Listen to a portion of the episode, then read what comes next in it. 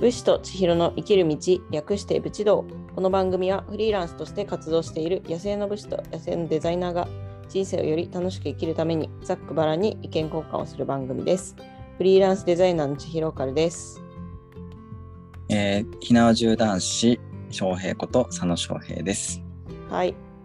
今回は第7回になりましたけれども今回のテーマは、お互いどんな風に仕事をしているかっていうことをテーマにお話ししていきたいと思いますぜひ最後までお付き合いくださいはい、お願いします。はい。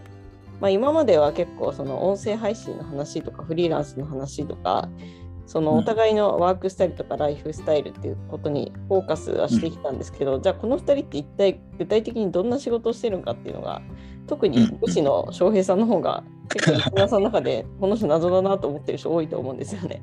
はい、はい、まあ、私は分かりやすくデザイナーなんである程度想像つくと思うんですけど、はい。あ。の特に翔平さんがどんな仕事をしてるのか仕事の、うん。まあ、内容と、はい。あと後半の方ではその仕事のやり方ですねなんかタイムスケジュールとか、一日何時間ぐらい仕事してるのとか、そういった話を今回はしていきたいと思います。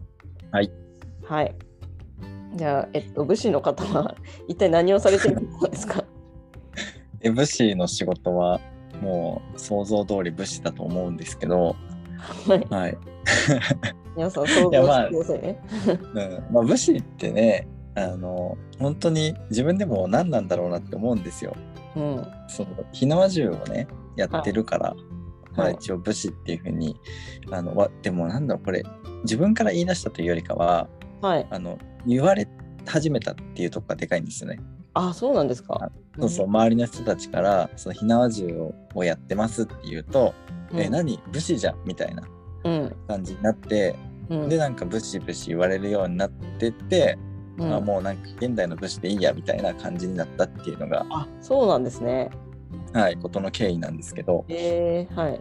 うんだから自分自身も今どんな仕事なんですかって言われた時に、あの何やってるか分かんないんですよ。自分でもわからない。自分そう自分でも分かんないその一個だけじゃないんでそのはい仕事の内容が、はい。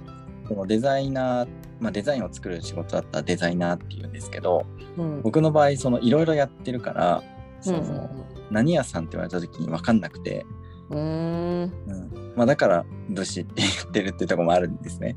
うんまあだから、うん、分かりやすく言うと何でも屋さんみたいなところは多少あるんですけど、はいはいはい。うんまあ、何でも屋って言ってもあの本当に何でもではないんですけどね。うん。でまあ一番のその、まあ、メインというか一番力を入れてる事業は、まあ、伝統屋っていうね。はい。あの工芸品ですね。伝統技術を用いた、えーアクセサリーだったり日用雑貨の販売とかをしている、えーはい。ネットショップですね。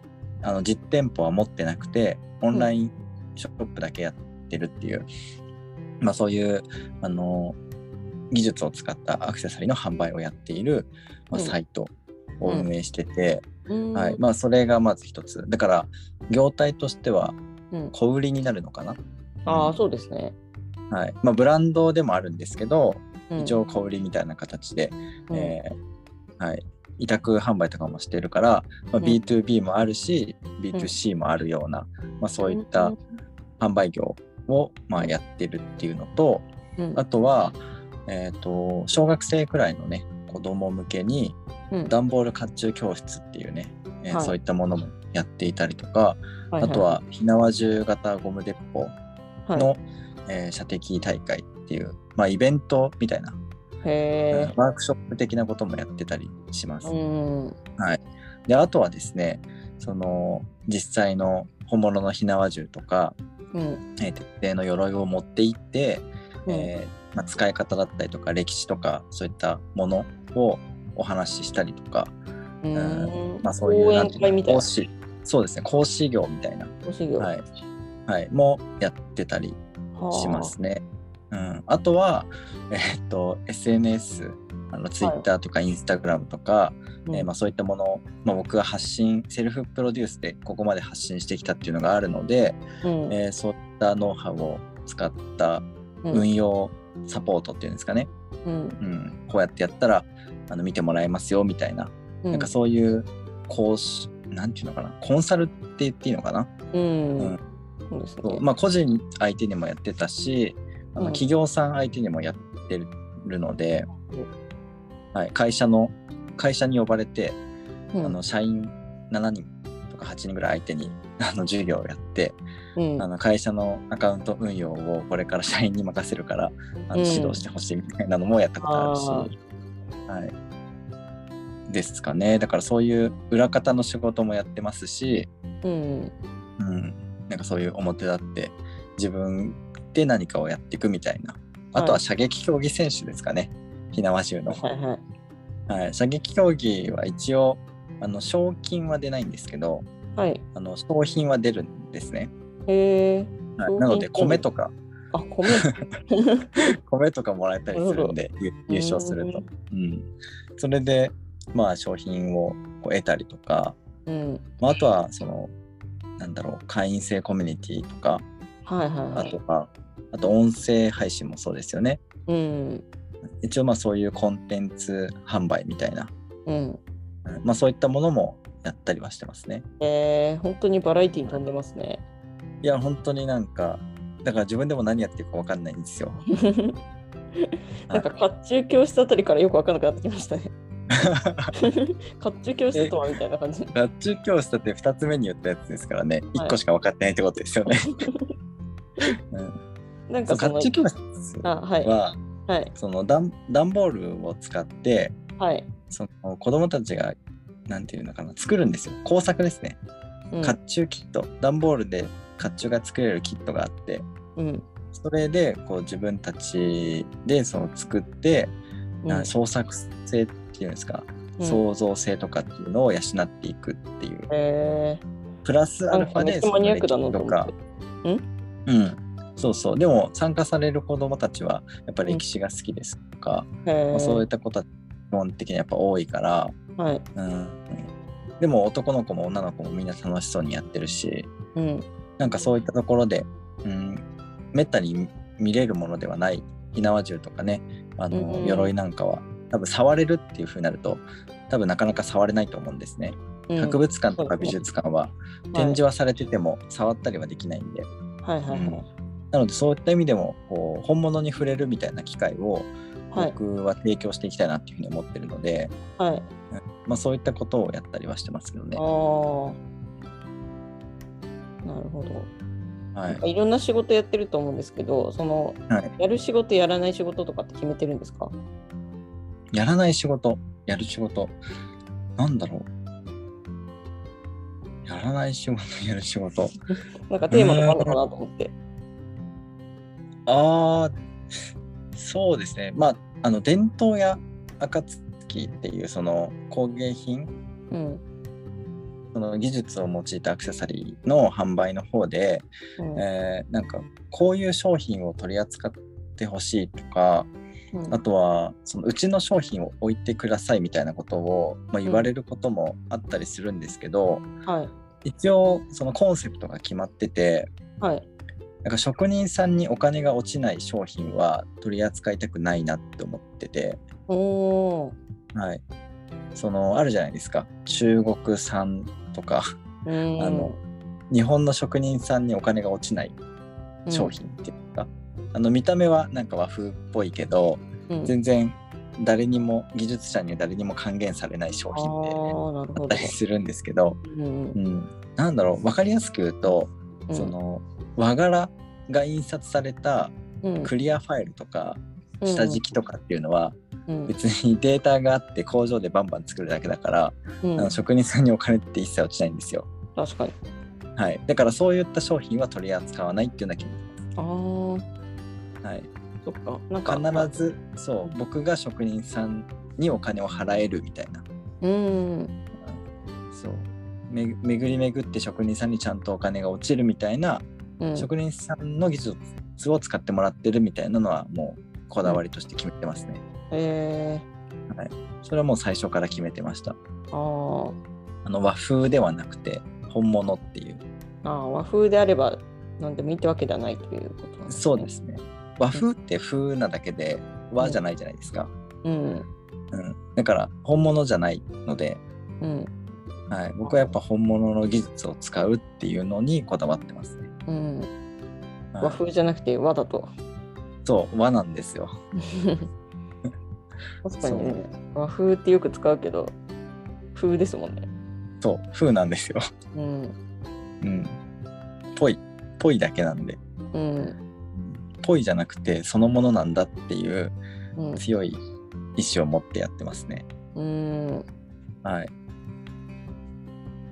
なんかクラウドファンディングの文章にも、はいこう職人さんにお金を落としていきたいみたいなこと入ってましたよね。はいはいはいはい。そうですそうです。うん結局技術を守ることあの伝統とか文化を守ることっていうのはやっぱその本質なのでうんそこのもともとあるところっていうんですかね突き詰めたアイデンティティをやっぱ守ることなのでうんそこにどうアプローチしていくのかっていうのはうん常に考えてますね。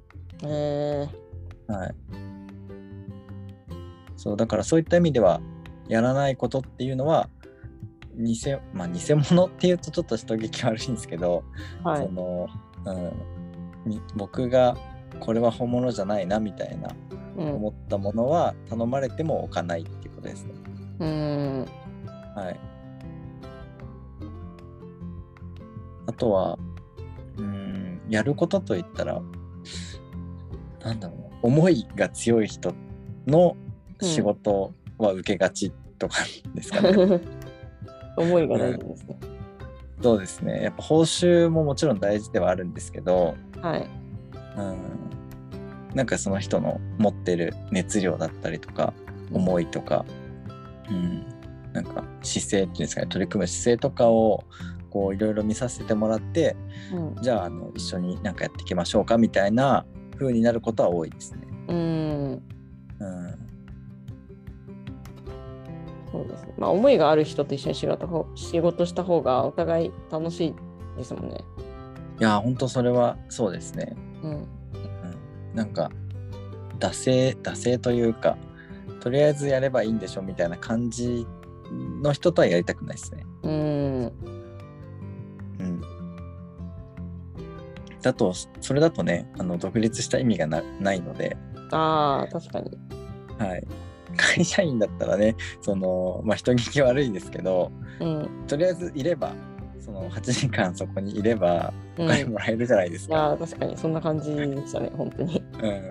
うん、そうだからそういうとりあえずいればいいとかクオリティ関係なくっていう感じだったら、うん。でやるんだったら本当にフランスになった意味がないからうん。本当になんか全身全霊全力投球もう次はないこれが最後なんだっていうなんか毎回そういうフルパワーで臨める人と毎回やりたいっていう気持ちはあります。うんうんはい。なんかやっぱフリーランスになってよく思うっていうか、なんかいろんな人から聞くのは、フリーランスになると仕事相手を選べるのがいいみたいな話をうんうん聞くなと思いますね。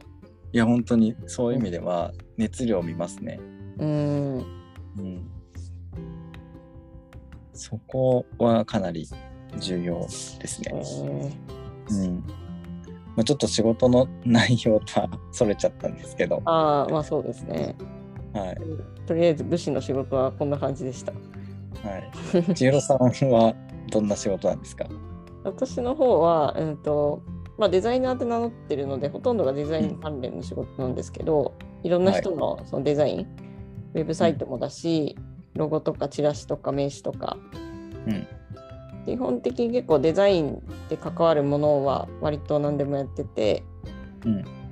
であとはプラスデザインの講師っていうのをやってます。うんうんはい、それは私が実際に卒業したオンラインデザインスクール。で卒業した後にそのままあの講師になったっていう感じで、うんうん。はい。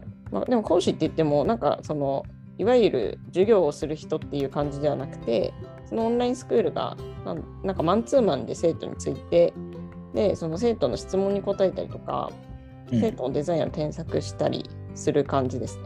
個別対応うんうんはい。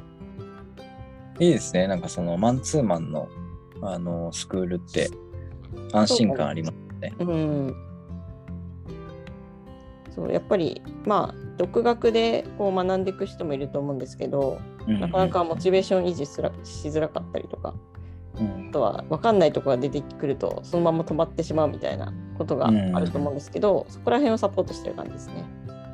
うん、まああとは単に壁打ちというかはい。あの相談相手としてもねあの、はい多分フリーランスで実際に仕事をやってる人の意見を聞けたりするのって心強いところありますよね。うん、そうですね。やっぱりオンラインデザインスクールに通ってる人ってほとんどがフリーランス願望というか、はいフリーランスとかそういう場所に縛られない働き方っていうのを手に入れたくてスクール入りましたっていう人が多いので、はい実際に私がこのスクールに入ってフリーランスになりましたっていう話をすると、あのすごくこう、なんだろう、憧れっていうか、いいなみたいな感じで言ってくださる人多いですね。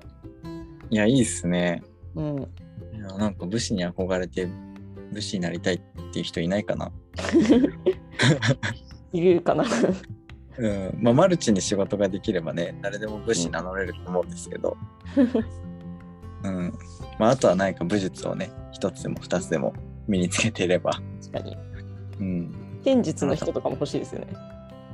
ああそうっすねでも実際あの僕のな知り合いの中にははい。あの剣術やってる方もいるし、はい。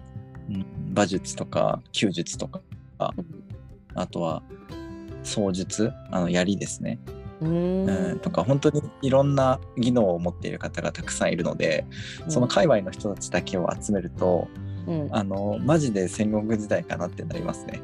その回見てみたいですね。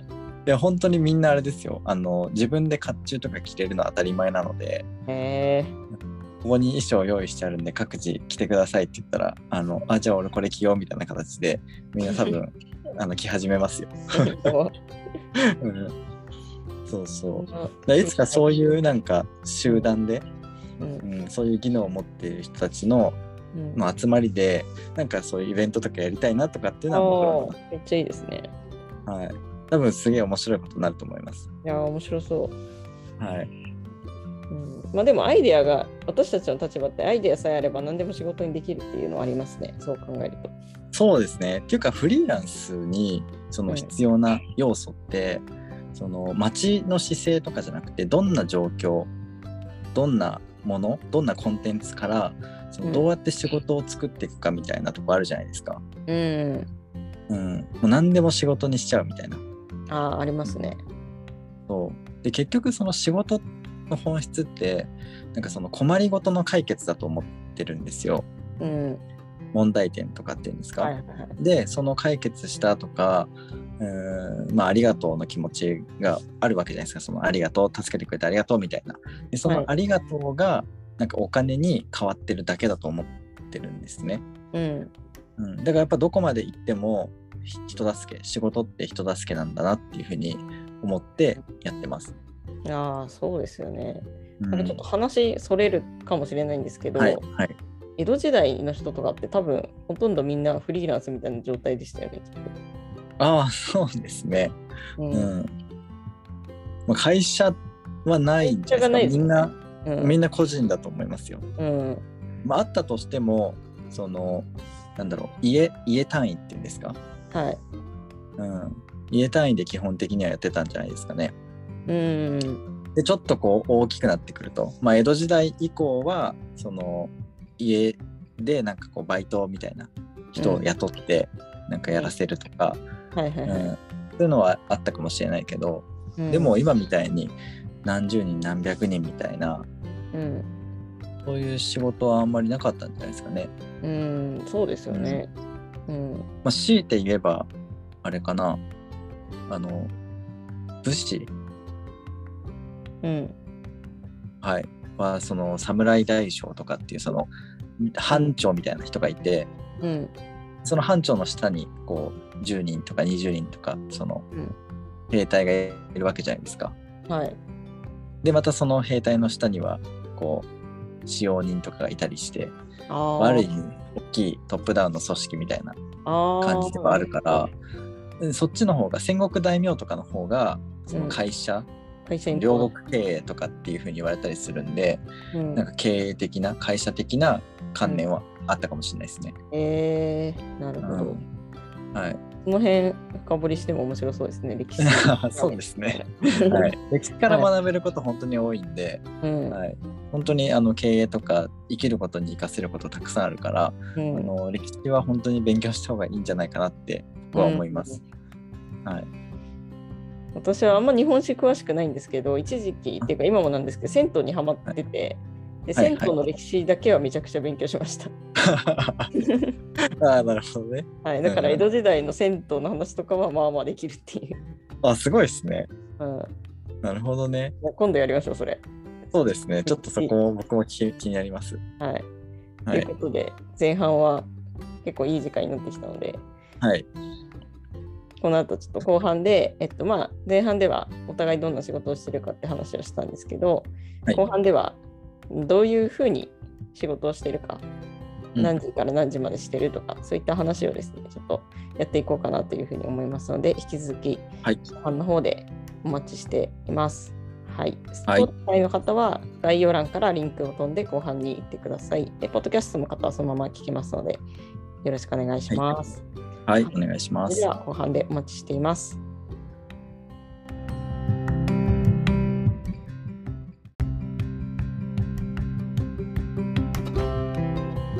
武士と千尋の生きる道、略して武士道。この番組はフリーランスとして活動している野生の武士と野生のデザイナーが人生をより楽しく生きるためにざっくばらんに意見交換をする番組です。えー、ひなおじ男子翔平こと佐野翔平です。はい、フリーランスデザイナーの千尋かです。えー今回はですね、仕事の内容ですね、どういう仕事をやっていくのか、えーどういったスケジュール感覚でやっていくのかっていう話をしていってます。えー前半ではですね、え仕事の具体的な内容ですね、どういう仕事をやっているのか、何を仕事をしているのかっていうことをお互いにお話ししていきました。えスタンド FM ではね、概要欄の方に、え前半の URL が貼ってありますので、そちらからね、前半も聞いてみてください。ということで、早速やっていきますので、えーぜひ最後までお付き合いください。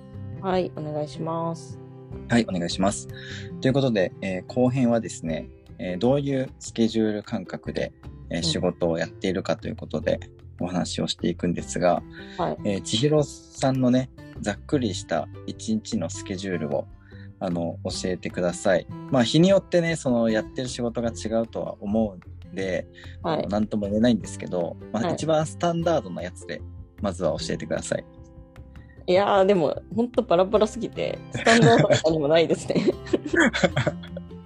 まあまあ、そうですよね。はい。あの、フリー、まあ、もちろん会社員の時は結構規則正しい人で、あの、もう何時に起きるって決まってて、何時に寝るって決まってて、で、仕事開始時間とかも、あの、すごいはい決まった時間で、で、私結構朝方なんで、あの、はい会社の仕事始まる前を、ちょっとその SNS の時間に使ってたりとか、うんうんこんな感じで、めっちゃ毎日同じようなスケジュールで動いてたんですけど、うん。フリーランスになってからは、そういうなんか、その必要がなくなった途端、もうその日の気分で動いてる感じですね。その日の気分と予定次第。はい。はい。で、なんか一日何時間働かなきゃいけないっていうのもないんで、うんあの、ほとんど2時間とかしか働かない日もあれば、はいまあでも長くても8時間、9時間ぐらいかな。すごいですね。はい。で、起きる時間も本当にもうバラバラになりましたね。なんか、はいまあ、基本的には6時に起きることが一番多いんですけど、今は。うんうんうん。けど、えっと、前日のその予定、前日何時に寝たかと、その日の疲れ具合とかに応じて、はいマックス遅くて、まあ、10時とかに起きるっていう日もあったりしますね。はい。でもそれでも午前中には起きて活動をしてるんですね。あ、午後に起きることはないですね。うん。あるんですか？たまにありますね。えー、でも4時とか5時とか、本当に朝方まで仕事やってた時ですね。ああ、まあ、それはそうなりますね。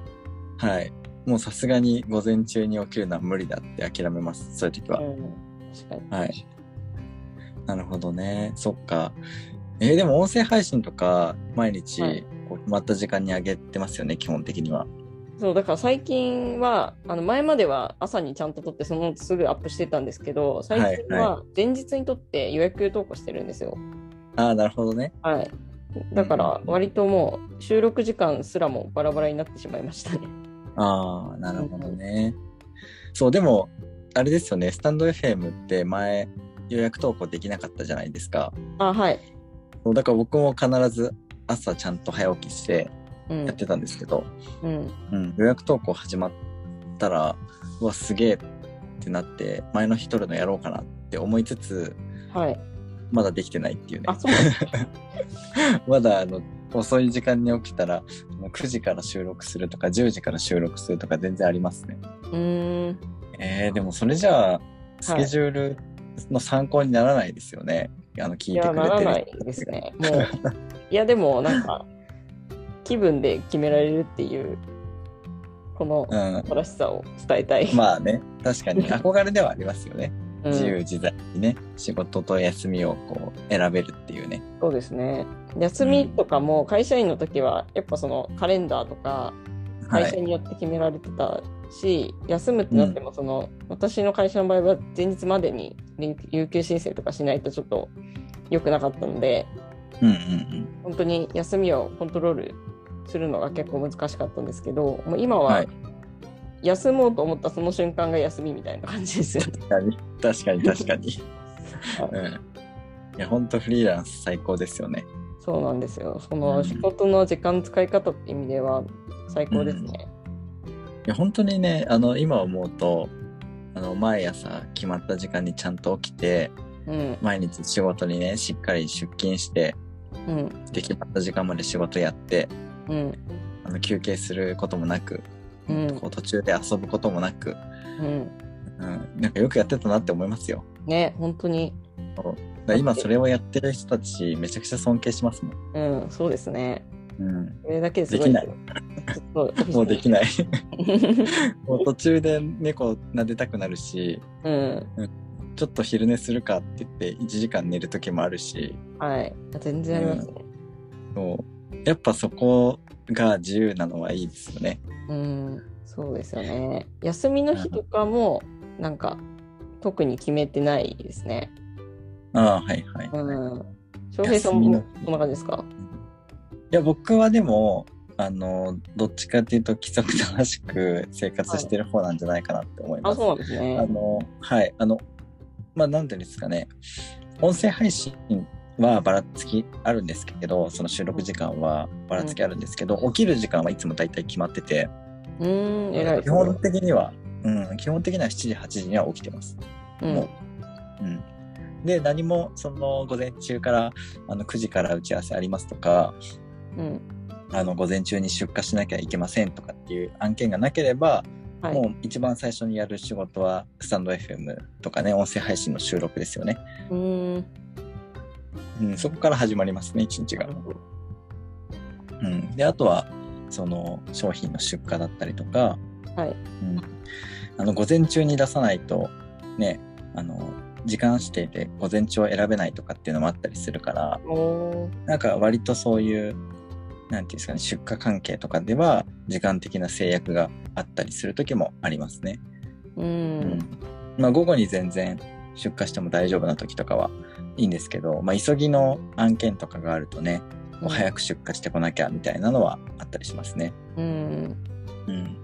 あとはイベント関係とかだと、うん。その朝の9時とかにも現場に来ててくださいみたいな、うん、なんかそういうものがあったりするので、場所によってはもう5時に起きるみたいな、うん。うん、まあそういうのもあったりしますけど、うん。うん、まあでも基本的には7時、8時に起きて、うん。うん、なんかそういう仕事、なんて事務作業的な仕事をしたりとか、うん。うん、あとは、なんていうんですかね、やっぱお金の計算っていうんですか、こう売上とか経費とか、なんかそういうのあるじゃないですか。はい。僕結構細かくこうやってるんですよ。分けてるんで。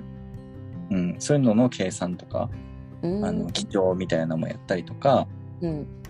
うん、あとは営業先の調査とか、ううん。んまあ営業したりとかっていうのは日中にやらないとまあ電話対応できない人が多いので。うん、そういうなんかこれは昼にやんなきゃいけない仕事だよなみたいなのはやっぱそういう昼の時間帯にやって、ううんん、で時間に縛られない系の仕事。なんか記事を書くとかうん。なんかコンテンツを考えるとかうん。あとは SNS での発信とか、うん。まあ、そういったものは、まあ、合間にやったりとか夕方以降にやったりとか、うん。うん、そんな感じですかね。うん。でもある程度の一日の流れみたいなのは決めてるってことですね。そうですね。イベントとかがない限りは大体の一日のスケジュールっていうのは決まってますね。えうん、打ち合わせとかもやっぱ日中とか、まあ、どんなに遅くても、うん、9時スタートの10時終わりぐらいにはしてますね。ー、うん。うん、でも最近多いんですよ。あの打ち合わせが。あなんかちょっーとミーティングお願いしますみたいな。なんかうん。相談したことがあるんですけど、みたいなのが多くて、うん。なんか本当に1時間ごとに誰かとミーティングしてるみたいな、結構あったりして、今日5件、5件話してるよみたいな、うん。そういう時もあったりしますね。うん。うん。まあそうですね。ミでーティングの時間とかは、にはそうまあ仕事を他のやつ入れられないですよね。そうで、ミーティングって仕事をしてる風に思えるんですけど、うん。全然仕事してないんで、うん。その日にやらなきゃいけない事務作業とかを後回しにするわけじゃないですか。はい。そうすると、その、ていうんですか、できなかった分が後回しになるから、はい。なんか2時とか3時までかかっちゃうみたいな、あなんかそういう日もあるみたいなあ、。なるほど。それでたまに午後に起きるっていうことになるんですね。そ うそうなんですよ。で、次の日予定ないと起きれないみたいな。うん。で次の日予定あればちゃんと起きるんですけどね。そうですね。予定ないと起きないですよね。いやー、起きれなくなっちゃいましたね。うん。うん。アラームね、あの、誰かが勝手に止めてるんですよね。おかしいですね。多分多分自分なんですけど。いや、ほんと記憶ないですよね、アラーム止めたの。止めた記憶ないのに止まってるんですよ。うん。うん。何なんですかね、あれ。いや、無意識のうちに、なんか、何かが動いてるんですね。ですね。で、だけど、その射撃の練習の日とか、うん。なんか特別なイベントの日とか、うん。すげえ楽しみなこととかがあったりすると、うん。アラームが鳴るちょっと前に起きたりします。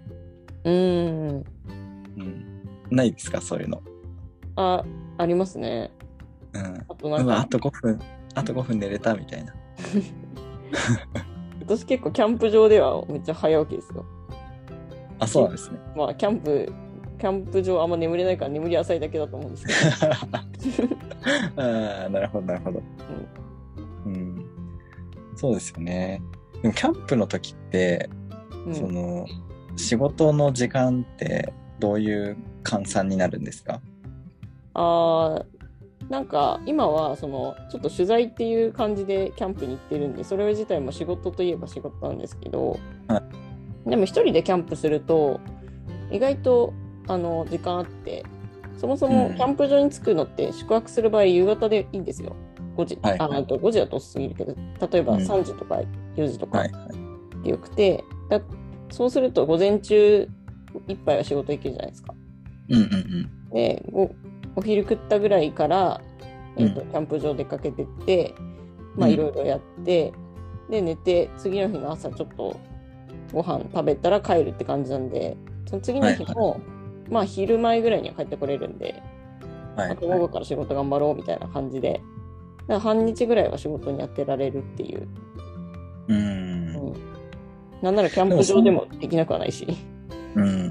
でもそうなってくると、もうなんか休みないですよね。そう休みはあるようでなんか毎日が休みなのか毎日が休みじゃないのかよくわかんないいや、ほんと、そうなんですよ。なんか好きなことやってるから、うん、うん、毎日が休みであり、毎日が仕事でありみたいな。そうなんですようね。ん、でもこれが多分、その好きを仕事にするってことなのかなって、うん、うん、思いますけどね。はい。うん。えー、そっか。え、でもどうしても今日は本当に何も、その、やりたくないみたいな、生産性のあることはやりたくないってなるときないですか？ああ、いや、私の場合、その、はいやっぱ遊びの、そもそも遊びが多いんですよ。はい、はい。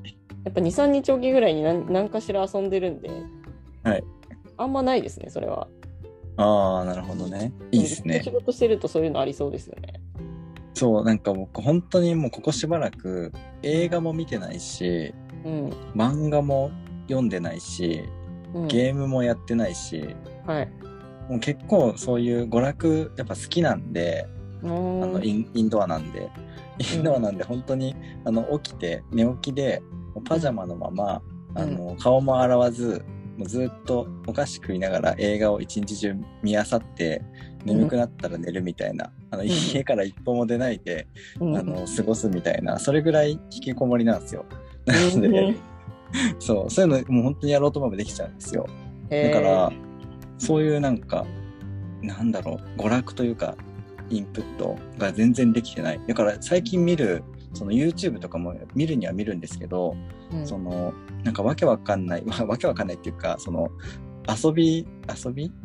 お笑い系の YouTube とか、なんか辛いもの食べてみたとか、はいはい。なんか、ドッキリやってみたとかっていう、その YouTube じゃなくて、うん。なんかビジネス系 YouTuber の、ああ、勉強系ですね。そうそうそう。なんかそういうインプット系の動画を見たりとか、はい、その本を読むとかっていうのをやってても、うんやっぱそういう娯楽みたいなのがあんまりないんですね。うーん。そうそこがちょっと、あの、自分を追い詰めすぎてるなっていう気はしてます。なるほど。はい。確かに。フリーランスになると、そういう休み方みたいなのも結構重要になってきますね。うん。なんか、あの、自由じゃないですか。はい。だから休もうと思えば本当にいくらでも休めちゃうから、はい。なんか歯止めが効かなくなるというか、なんか僕本当に弱い人間なので、うん。あの一回楽を覚えてしまうとなかなか抜け出せなくなるっていうのが、えー。自分で分かってるそうから。うんそう だからあんまりその生活リズムとかもあんまり不規則にしたくなくて、うーん。うん。そう。もう本当に楽に走りがちなのでそこに行かないように常にその自制してるみたいな感じですかあね、そうなんですね。なんかそっちの方が楽なんですようーん。うんなんかたまにやるとできないけど毎日続けると継続できるっていうのあるじゃないですか。確かに。なんかそれと同じ要領ですね。うーん。うん、そうだからなんかたまにでもあ今日本当何もしたくないなっていう時ありますね。そういう時こそあれですよね、予約配信を使えばいいんですよね。あそうですね。そうもう明日はもう音声配信も何もやらないみたいな。なんか音声配信やっちゃうと、もう仕事モードみたいに入っちゃうから、ああ、スイッチみたいな感じか。そう、もう一日の初めにやることってなってるから、そこでもう入っちゃうんですよね。うん。うん。だから、あの、もう音声配信も前日に予約投稿しといて、うん。もう明日は何もやらないみたいな、っていうの。のは、やっぱたびたび取った方がいいかもしれないですね。うん。うん。そうですね。意識的にこう休みを作るみたいな。そう。でも電話とかがね、来ると取っちゃうからね。そうですね。そそこは難しいですよね。ここ難しい、本当に。はい。やっぱ連絡とか気になっちゃうしね。いや、電話とか、あと業務連絡とかの LINE とかメールとか、うん。やっぱね、自分が休んでたって仕事は動いてるから、うん、そこを返信滞るだけで進まないものも出てくるからね、はい。やっぱそこはやんなきゃいけないですよね。うん。本当に。そうですね。そこだけ、やっぱフリーランスの悩みって、ね、毎日遊びのような仕事のような感じで楽しいけど、うん、もう全くのオフがないみたいな。うん。全くのオフはないです。確かに。全くのオフがないっていうのが、あれですね、こう、まあ、唯一のデメリットというんですかね。うん。休みが欲しいっていう人からしてみたら、ちょっとそういうとこ嫌だよねって思うかもしれないですね。そうですね。はい。うん。まあまあでも、おおむねはそういうスケジュール感で、はい。あの僕はやってますね。うん。うん。そうですね。まあでもなんか、私はそんなに休みをずっと取んなくてもいいかなと思ってるので、うんうん。うん。なんか逆によく会社員の時、丸2日も休めてたな、みたいな感じがしますね。えー、本当ですか？うん。そっか。えなん、かあ、そっか。半日ぐらいでいいかなって感じ、休みって。その1日のうち半分ぐらいが自分の好きなことというか、はないん。かまあ、遊んだり出かけたりこう散歩したりとか、うん私は結構出かけるのが好きなタイプなんで、はいはい。うん、その慣らして半分ぐらいこうお出かけとかなんか旅行とか楽しいことできてたら別に休みがそのずっと続かなくてもいいかなって思いますね。ああ、そうなんですね。え、でも、それは仕事に対して、その、なんだろう、好きな仕事だったとかっていうのはあるんですかね？会社員自体うが。ーんああ確かに。まあ確かにね嫌なし嫌な仕事だったらそのずっともう休みがいいみたいな感じで。なりますよね。僕、あの、会社は別に好きでやってた会社じゃなかったので、そうなんです会社ね。自体は。そううんで土日とかがそういう時休みの日がその自分のやりたいことに使える時間だったからうんもう休みたくてしょうがないですよねだから残業なんて一切やらないしうん有給なんてバンバン使うしうんで休みはもう普通に休むからもうこっからが、こっからが俺の時間だぐらいの感じで、うん、会社員自体は帰ってきてからが本番みたいな感じでしたからそうですね。うん、だからもうできるだけ仕事行きたくないみたいな感じでしたよ後半は。うんそう。まあ、やっぱなんかそこの働く環境とかによっても、その休みに対する意識とかも変わってきますよね。うん。めっちゃ変わりますね。もう180度変わるぐらいですね、多分。ね。まあでも結局ね、フリーランスになると24時間365日、うん。その自分のね、時間を好きなように好きなだけ使えるっていうところが、まあ、魅力だったりするのかなっていうふうに思うんですけど、本当に思います。これからね、そのフリーランスになりたいよとかっていう人は、なんか参考にね、していただけたらいいんじゃないかなとはい。思うんですけど、まあ特殊すぎるからね、武士もデザイナーも、うん。うん、なかなかちょっと、あのー参考になるところがあるかわかんないんですけど、確かに。はい。ぜひね、参考になれば、あの、感想とかもね、フォーム、お便りフォームで、あのー募集してるので、ぜひね、そちらの方に送っていただきたいなっていうふうに思います。はい。ということで、今回はですね、仕事の内容とかね、スケジュールのことについてお話ししました。えー最後まで聞いてくださり、ありがとうございました。えー、武士と千尋の生きる道、来週もお楽しみに。